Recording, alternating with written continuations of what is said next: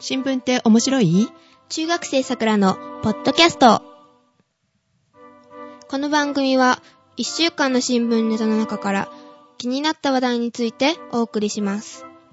お送りするのはさくらと、ジェシカです。こんばんは。こんばんは。えっと、最近すごい楽しみにしてることがあるんですよ。え、何って聞いてほしい？聞いて聞いて。何が楽しみなんですか？食べ物かな？秋だもんね。秋ですね。いや、そうじゃなくって、はい海外旅行行くんですよ。え、夏休みでも冬休みでもなく、今頃海外旅行ですか？そうですよ。修学旅行ですよ。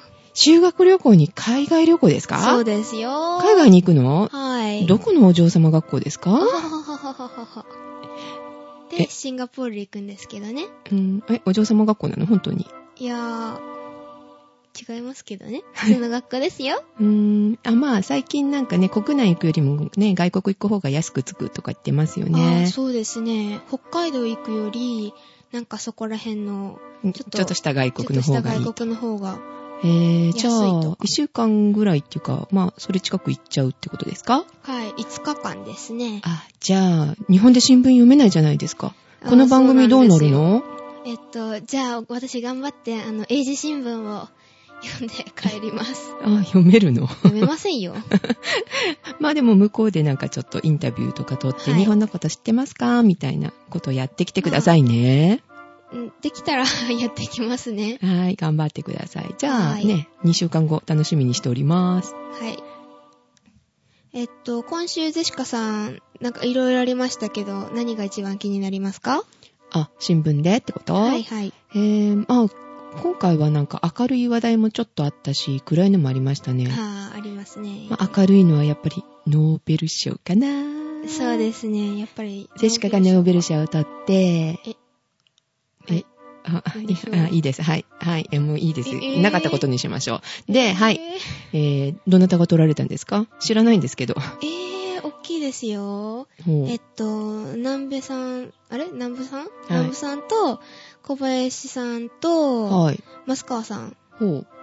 え、どういう部門で取られたんですか？えっと、物理学の、物物理学賞なんですけど。バツリガツク。うるさいね噛みましたね。よく噛むんです。はい。えっと、物理学賞うーん。うーん取られましたね。ああ、物理。あはいんまり好きじゃありませんでしたけど、どういうことですか？えっと、南部陽一郎さんは、はい。えっと、まあ、受賞理由からいきましょうか。はい。受賞理由は、素粒子物理学における自発的対称性の破れの発見という。え、破れかぶれ、破れまんじゅうの発見？あ、それなら私も、みたいなんですが、何言ってるかわかんないんですけど、具体的に。そうですね。わかりますか？さくらちゃん、えっと説明できる？私のわかる範囲で説明すると、はい。えっと、な、なんて言うんですかね。えっと、中性子と陽子の対称性の破れを理論的に数式化したんですけど、えっと。わかりませんね。わかりません。えっと、まず、クォークっていうのがあって、はい。クォークっていうのは、はい。えっと、人間とか、えっと、まあ、植物、木とか、山とか、はい。動物とかを、生命のうん自然界におけるもの、はいすべてはい。を細かくしたら、もうそれ以上細かくできないっていうほど細かくしたら、クォークっていうものがあるんですけど、あ、DNA、DNA よりもまだちっちゃいって感じですか？ですねうーん。で、まあ簡単に言うと、はい自然界にあるものすべてを、すべては、はい。えっと、クォークと基盤とし、クォークを基盤としてるんですけど、はい。で、えっと、ビッグバンってわかりますよね？あ、わかります。宇宙がね、できる時のってことですね。そうそうそうできる時の大爆発。その後に、はい。あの、クォークっていうのは重さがないんですよ。はい。重さがなくって自由に、あの、ヒュンヒュンヒュンヒュン飛び回ってたんですよね。あ、霊魂みたい。まあそうですね。はい。それが、で、その、それが、はい。えっと、動き、動き回ってたんですけどね。うんそれに、えっと、ブレーキをかける仕組みができたんですよ。ほう。で、その仕組みがあって初めて、クォークの動きが鈍っちゃって、うんうん。、で、重さができたんですけど、はい。それを説明して、で、世界ができたのは、その、動きが鈍って、はい。重さができた、その、わずかなズレによるもので、で、もし、その、動きにブレーキがかからなかったら、はい。世界はできなかったかもしれないという話なんですけどね。うん。それを数式化したってことですか？まあ、そのようなことを、仕組みを解明して、まあ、そう、なんか、数式化したんですよね。式で表したと。すごいですよね。まあ、なんか相対性理論とか、ああいうようなわけのわからない式ってことですよね。そうですね。はあ、それを、えーっで、と、数式化したのはが、1960年、その方が南部さん。南部さんです。はい。で、ちなみに1961年に、はいあの、クォークの仕組み、さっき言ったあの、ビッグバンの後のクォークに重さがないとかいうのを、は1961年にい。はい。仕組みを解明したと。あそんな古いことに対してのノーベル賞だったんですか？そうですね。へえ、長くかかりますね。あかかるもんでしょう。うん。で、えーっと、あと二人いましたよね。小林さんと、はい。マスコさんあ、そうだそうだ。その人も関係あるんですか？そのクォークの式に。そうなんですよ。はいで、クォークに関することなんですけど、はい。で、まあ、ややこしいことになるんですけど、受賞理由が、受賞理由？受賞理由、さっきあの、ややこしいこと言ってましたけど、はい。それは、はい。クォークが自然界に少なくとも3台以上あることを予言する対称性の破れの起源の発見って言うんですけど、また難しいことを。まあ、それが受賞理由として。はい。あ、それが、えっと、クォークが3つ、3つ、3台 ?3 台以上あるっていうのを予言した。予言した。予言者。はいほう、魔法使いみたいですね。やっぱり霊魂と魔法みたいな。で、で、それは、えっと、昔は3種類しか、あの、分かってなかったんですよ、クォークが。で、そのクォークが6台以上、あ6種類以上あることを予言したんですけど、で、えっと、これによって宇宙の存在を可能にする対称性の破れっていうものを説明したんですよ。へぇで、えっと、その6種類は、もう次々に発見されたんですよ、予言した後に。ほう。で、結局、1959年、はい。あのーラストクォークっていう6種類すべて発見されて、かっこいい、ラストクォーク。はい。はい。で、6種類目が見つかって、うん。予言は正しかったことが証明されたんです。あー、まあなんか予測をこう立てて、それを証明したっていうことの功績ですか。はい。へぇ最初は3種類しか分かってなかったんですけど、はい。なぜ6種類あることを予言できたのかっていうのは、はい。えーっと、自然界に少なくとも 30, 3台以上あるって言いましたよね。はいはいはい。で、それが、うん。えっと、宇宙の存在を可能にするために、うん。えっと、3種類じゃダメで4種類あったら証明できるんじゃないか？ということで、うん。ちょっと証明してみようと思ったんですけど、結局できなくって、うん。で、6種類あったら、えっと、説明がいくと。ほう。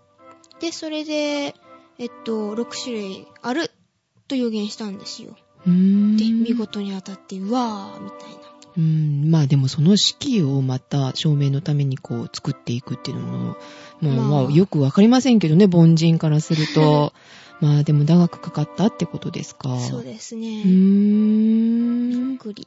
ああなんか、あんまり縁がないですけどね。そうですね。でもなんか、なんか夢があるっていうか、ですね。うん、生活に関わりがないだけになんか、んん何？って思うけど楽しい、こう、受賞ですね。ですうね。ーん。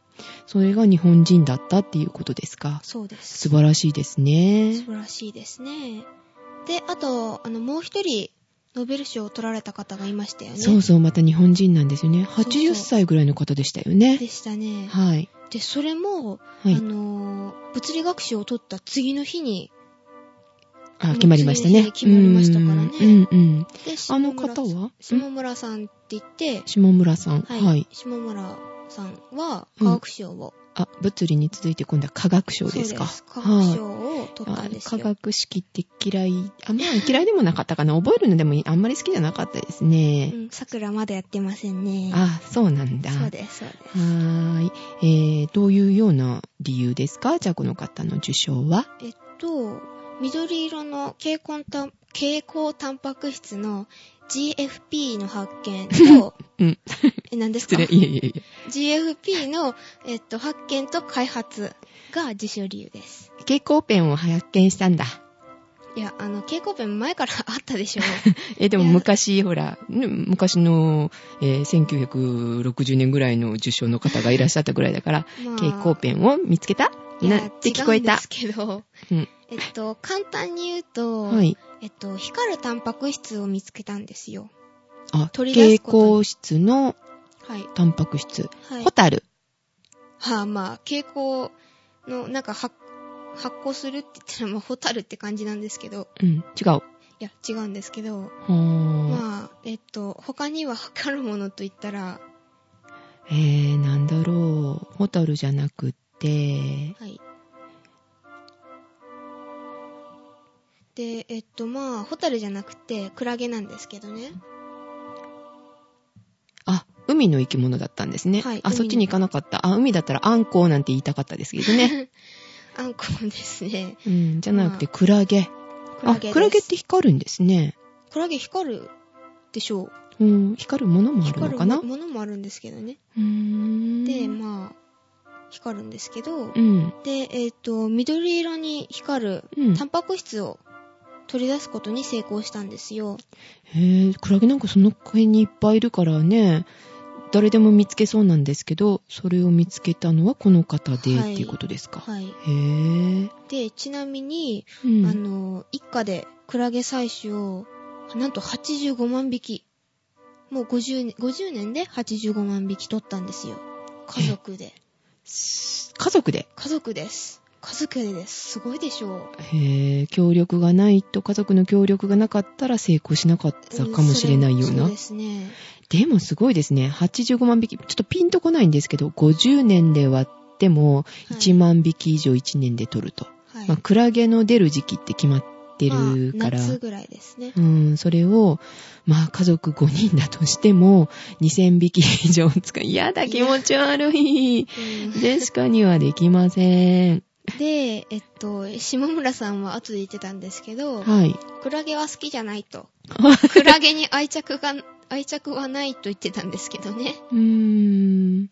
でも、まあそこに目が行ったんですねで。すね。何が光るんだろうって不思議に思って、それを取り続けると。で、それで、その、蛍光タンパク質っていうのは、まあ何に使われるかっていうと、うん。えっと、バイオテクノロジーっていうのがわかりますよね。うん、わかりますねバイオ。テクノロジー。バイオとテクノロジーが一緒になった。はい。バイオテクノロジーや、あの、医学の分野で広広く利用されてるんですけど、で、まあ、医療品開発に欠かせない基本的な道具となってんですよ。で、えっと、下村さんは、一人であの、科学賞を取ったんじゃなくって、はい。アメリカの教授ら、えっと、二人と、だから三人ではい。共同受賞しされたんですよ。最近は一人でノーベル賞を取るということよりも三人で取るっていう方が多いんですよね。あ、3人でというかグループでってグループでことですか。ですね。おー。まあ昔みたいに天才的なちょっとひらめきの人が一人みたいなことではなくなってきてるんですね。はいそうですね。共同研究ってことですか。はい。ちょっと気になるんですけど、その蛍光タンパク質、はい。えーっと、それって、えーっと、何、薬とかにもなるって言われましたっけ？えっと、薬？になるわけじゃなくて、あの、開発に使う。使うんですけど、それ飲んじゃったらっていうか、体に入れちゃったりもするのかな、まあ、それに近いんですけど、えっと、GFP っていうその蛍光タンパク質は、はい。もうすっごい驚くほど明るい緑色の蛍光なんですよ。うん、光って見える。はい、すごく光るので、うん。で、それを目印として、うん。えっと、タンパク質にくっつけて、はい。で、細胞の動きがもう手に取るようにわかるようになると。ああ、ああ、なんかイメージ湧いてきた。えっと、ネズミとかに入れたりして、はい。あの、薬による影響がどうあるかとかいう、そういうのを、あ、そっちを見るわけですか。はいはあはあはあ薬がどう影響するかとかいう安全性の確かめとか、あ、と、癌細胞のとか、そういういろいろと、を観察できるわけですね、それによって。いや、なんかちょっと想像したのが、さくらちゃんが目薬にいて目に入れたら、目が蛍光色でピカピカ光るみたいな。やややそれはできませんね。でもそのタンパク質が今度はどこに流れていくかっていうのがまた見えるわけですね。そうですね。で、えっと、そんな肉眼でもう、めちゃめちゃわかるほど見えるってわけじゃなくって、あ、なんだ？えっと、蛍光顕微鏡っていうのがあるので、はい。それで見るとわかると。あ、それ用の、それを見るための顕微鏡があるわけですね。ほうよく、あ、今の説明でよくわかりました。はい。はい。で、まあ、この、この、これぐらいなんですけどね、下村さんは。はい。で、ちなみに、はいえっと、さっき、クオークがし、あの、クオークをはい6種類見つけた人がいたでしょう。はい。えっと、増川さんは、はい。ちなみに研究に没頭してた30代の頃に、はい。奥さんと一緒に買い物に出かけた時に、はい。それに飽きた時は、包み紙に突然計算式を書き出すことがあったと。あ、なんか、すごいですよね。オタク？まあ、ガリレオみたいじゃないですか、なんか。あ、テレビでやったのガリレオですね。ねああ、ほんとだ。いきなり書き、そうそうそう。空中に書き出したりとかね。そうそうそう。へえ、科学者ってやっぱそんな感じなんですみんね。なそんな感じなんでしょう。びびっくりしますねう。ん、面白い逸話ですね。で、ちなみに私も授業中に、えっと、勉強に飽きたら、あの、ノートにちょっと落書きを、お絵描きを したりすることもありますよ。うんガリレオ桜でした。笑えない。勉強しろうん、お母さんに怒られます。まあ、よく怒られるんですけどね。まあ、それ。れは、ノーベル賞はここら辺で。はい。で、もう一つ、大きなことがあったでしょう。ああ、暗い方ですかね、ひょっとして。海外の経済についてなんですけどね。はい。えっと、世界で同時株安がすごい加速したじゃないですか。ああ、すごかったですね。ですね。うん。で、えっと、大きいアメリカ。はい。アメリカは10月10日の金曜日に、はい。えっと、ニューヨークダウが一時8000ドルも割れちゃったんですよ。ほう。で、えっと、取引開始直後に、いきなり、下がったんですか？はい、急急落しちゃって。で、今、ダウ平均は、あの、20日、あ、え、20日じゃない、8日続けて落ち続けてんですよ。8 8日。うーん、ずっと一週間以上ってことですね。怖いですね。怖いですね。で、それも、日本も、はい。あの、同じ10月10日の金曜日に、うん、先週末ですね。ですねあ、今週末ですか。今週末ですよ。今週末ですね。うん、で、日経平均の一時1000円を超す下げで、7日、もう、びっくり、びっくり、びっ びっこり。噛み、ましたび。っくりしすぎましたね。はい。1万円切ったって言ってもわーわー言ってたのに、はい今いくらぐらいになってるんだろうね。はあ、えっと、今、いくらでしたっけ？えっと、8000円。8000円、はい。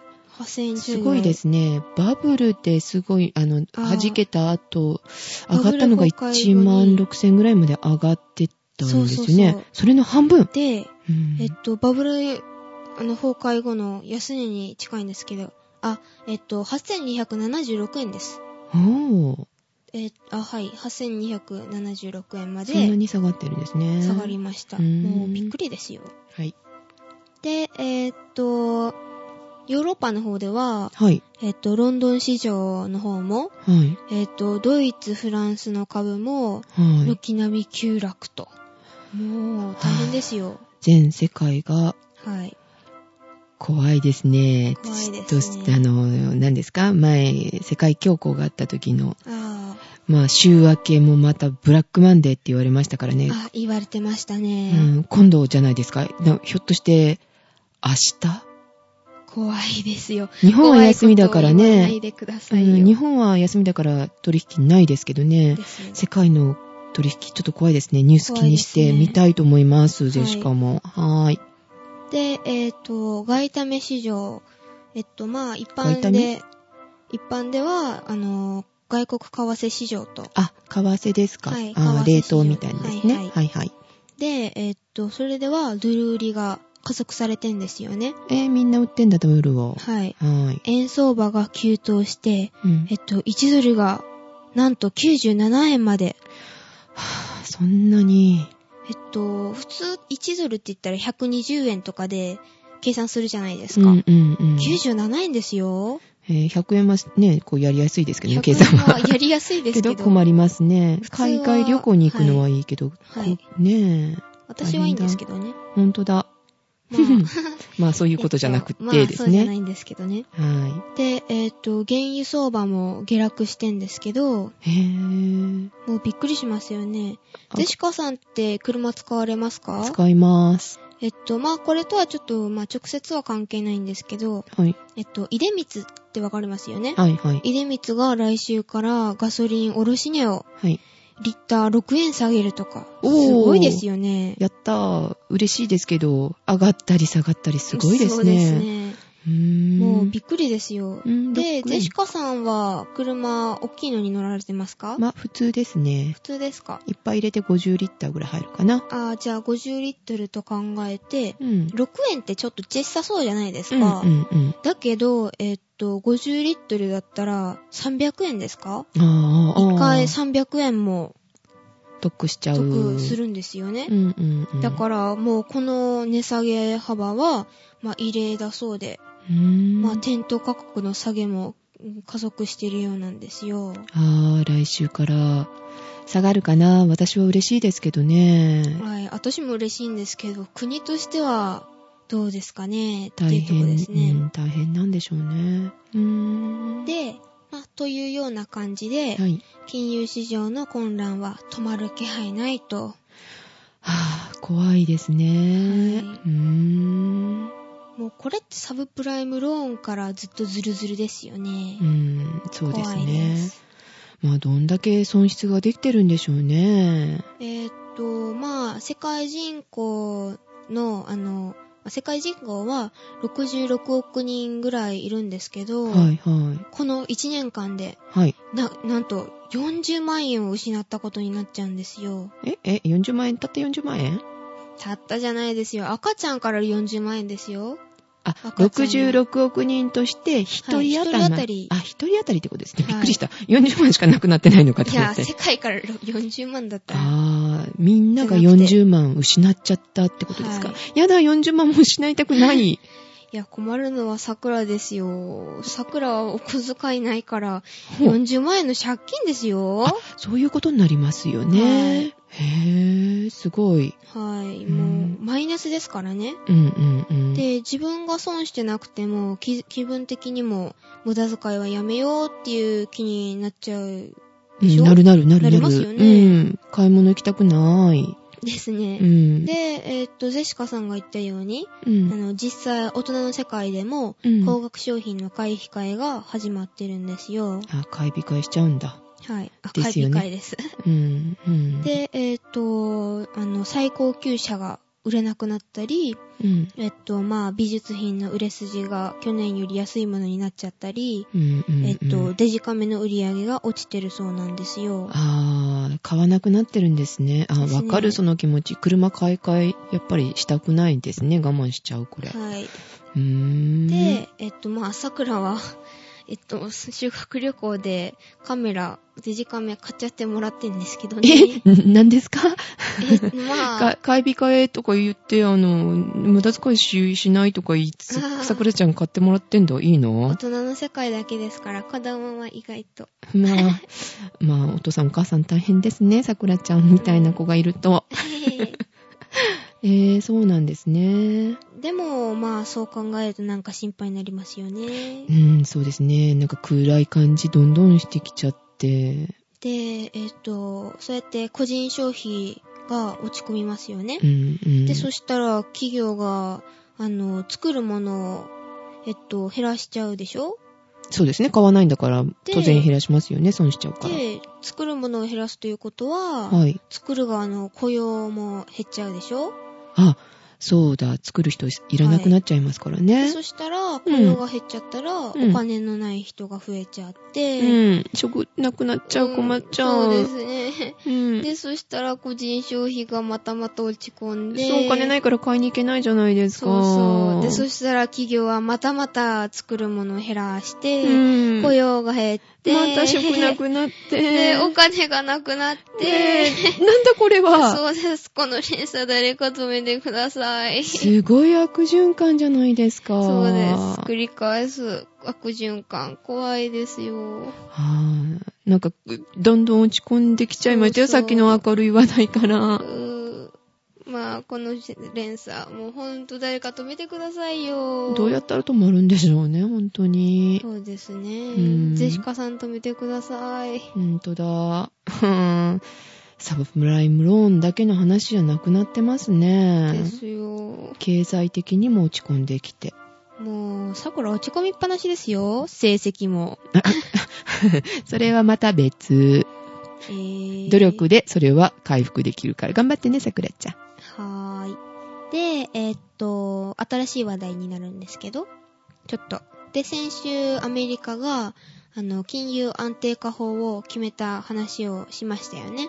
ああ、またサブプライムの続きのじゃないですか。まあ、うん続きなで、んですけどねう。ん。で、えーっと、あの柱は、えーっと、不良資産を買い取るために、えっと、7000億ドルあ、のはいはい、覚えてる覚えてる。投資、と公的資金を投入することでしたよね。はいはい。で、えっ、と、でも先週の番組で、桜はそんなことじゃ、あの、この危機は乗り、乗り切れないと言いましたよね。うんうんうん。で、以前日本の銀行破綻時のように、えっと、公的資金を、あの、注入しないとダメだよって言ったのを覚えてますか？あ、最後の方にちょっとね、はい言われてましたね。ちょこっと言いはましたね。い。うんうんで、やはり、あの、金融安定化法をうん。対策しているにもかかわらず、うん。えっと、今週も、あの、世界市場では、どんどんドルが売られちゃって、で、金融危機から世界危機へと広がりつつあるのに、気づいた、あの、アメリカ政府。あれ？あ、金融危機から経済危機へと広がりつつあることに気づいたアメリカの政府が、えっと、今週の8日水曜日に、やっと公的資金を不良資産だけではなく、資本へと注入してもいいよって表明したんですよね。あーえっ、と、何？経済危機に、はいえっ、と、発展しちゃったんで、で、公的資金、ああ、公的資金は本当は、あの、資本、えーじゃなかった、えっ、と、はい何？はい。えーと、不良資産にだけしか使わないって先週決めてましたよね。そうですね。それを、で、あさくらちゃんがう言ったようそにう、そう。ああ注入することに決めちゃ、決めたわけですか？はい。あいいよって言ったわはい。けね。資本を注入してもいいよいいよって言ったんだ。って表明したんですよ。うんうん予言通りになったじゃないですか、じゃあ。う んまあ、桜が先週気づくぐらいだから、遅すぎる対策だと思うんですけどね。そうですね。中学生に予言されちゃってるぐらいですからね。で、うまん、あ、け後手後ど、手だ。けど、だけど、まだどこにも資本も注入してないんですよ。あ、言っただけで、OK って言っただけど、してないんですか？だけど、どこにも注入してないんですよ。えじゃあもう、また落ちるじゃないですか。うん。うんですね。で、まあ、なんでかっていうのは気になりますよね。で、うんなんでかっていうと、あうんの、不良資産に対する公的資金の投入と違って、うん。資本注入は、えっと、無担保、期限。うんだか、ら、えっと、まただ増あ、税ただ当然でってこと。か。はぁ。だから、資金を、あの、融通することになるので、うん結局だから、お金をあげちゃうっていうことになるんですようん、ね。うん、うん。で、国民の血血税を、ドブに捨てることになるかもしれませんから、うあん。の、政府側も OK とは言いづらいんですよね。ああ、国民もだって血税そんなね、上げちゃうなんて、企業に上げちゃうって、ちょっと反対の声が出ちゃうでしょうね。でしょうね。で、えっ、と、注入される金融側も、うん。それだから厳しい条件が突きつけられるだろうし、ただではくれないですよね。確かにで。、えっ、と、決め、うん決めにくいことではあると思うんですけどね。うん、うん、うん。でも早くしないと出血多量で死んじゃうよって、まあ、アメリカに教えてあげたいですね。はぁ、そういうことですか。はい。出血多量ですからね。うん。傷口大きいから早く手当てをしないと死んじゃいますよ。アうんメリカが。うーん。ちょっと後手後手に回ってますからね。はい。まあ、さくらちゃんが先週予言したことを、ね、まだやってないってすごいですね。で、えっと、サブプライムの、えの、影響で、うん。日本の、あの、不動産投資信託の、えっと、ニューシティレジデンスっていう投資法人あ、倒産しましたね。が倒産して、うん、うん。あと、ヤマト生命も倒産したんですよ。ああ、しましたしました。日本もも来ちゃいましたう、日ね、本また。も危ないですね。うんだから、あの、選挙してる場合じゃないでしょう、と。ああ、麻生さん解散してる場合じゃないよと。ほう麻生さんは、だから、金融危機が収まる時まで、うん。まあ、続投してもらって、うん。えっと、経済政策をしっかり固めようと、固めてほしいなと思いますね。あ、桜ちゃん。んの予言ですか？それはもしかして。まあ、予言に近いですね。ああ、じゃあひょっとすると解散ないかもしれないですね。だから、解散より、あの、今、経済政策をしっかり固めとかないと、うん日本もあの、また、出巻き込まれる。巻き込まれはるってことですか？りますよ、と。ほもう、日本も危ないですよ、そろそろ。う。うん。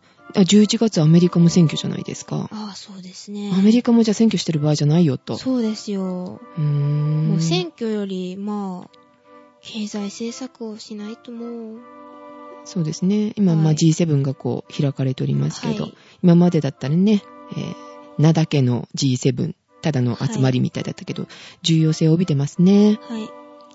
じゃあまた来週この続きどうなってるかっていうのを楽しみに、楽しみにじゃないですけどね、予言がはい当たってるかもよ、みたいな。で、こともまあ、G7 を来週は話題にしていきたいと思います。はい。では、えーこの辺で。はい、今週はこの辺で。はい。では、おやすみなさい。はい、おやすみなさい。お届けしたのは、ゼシカと、さくらでした。ではまた来週。さよなら。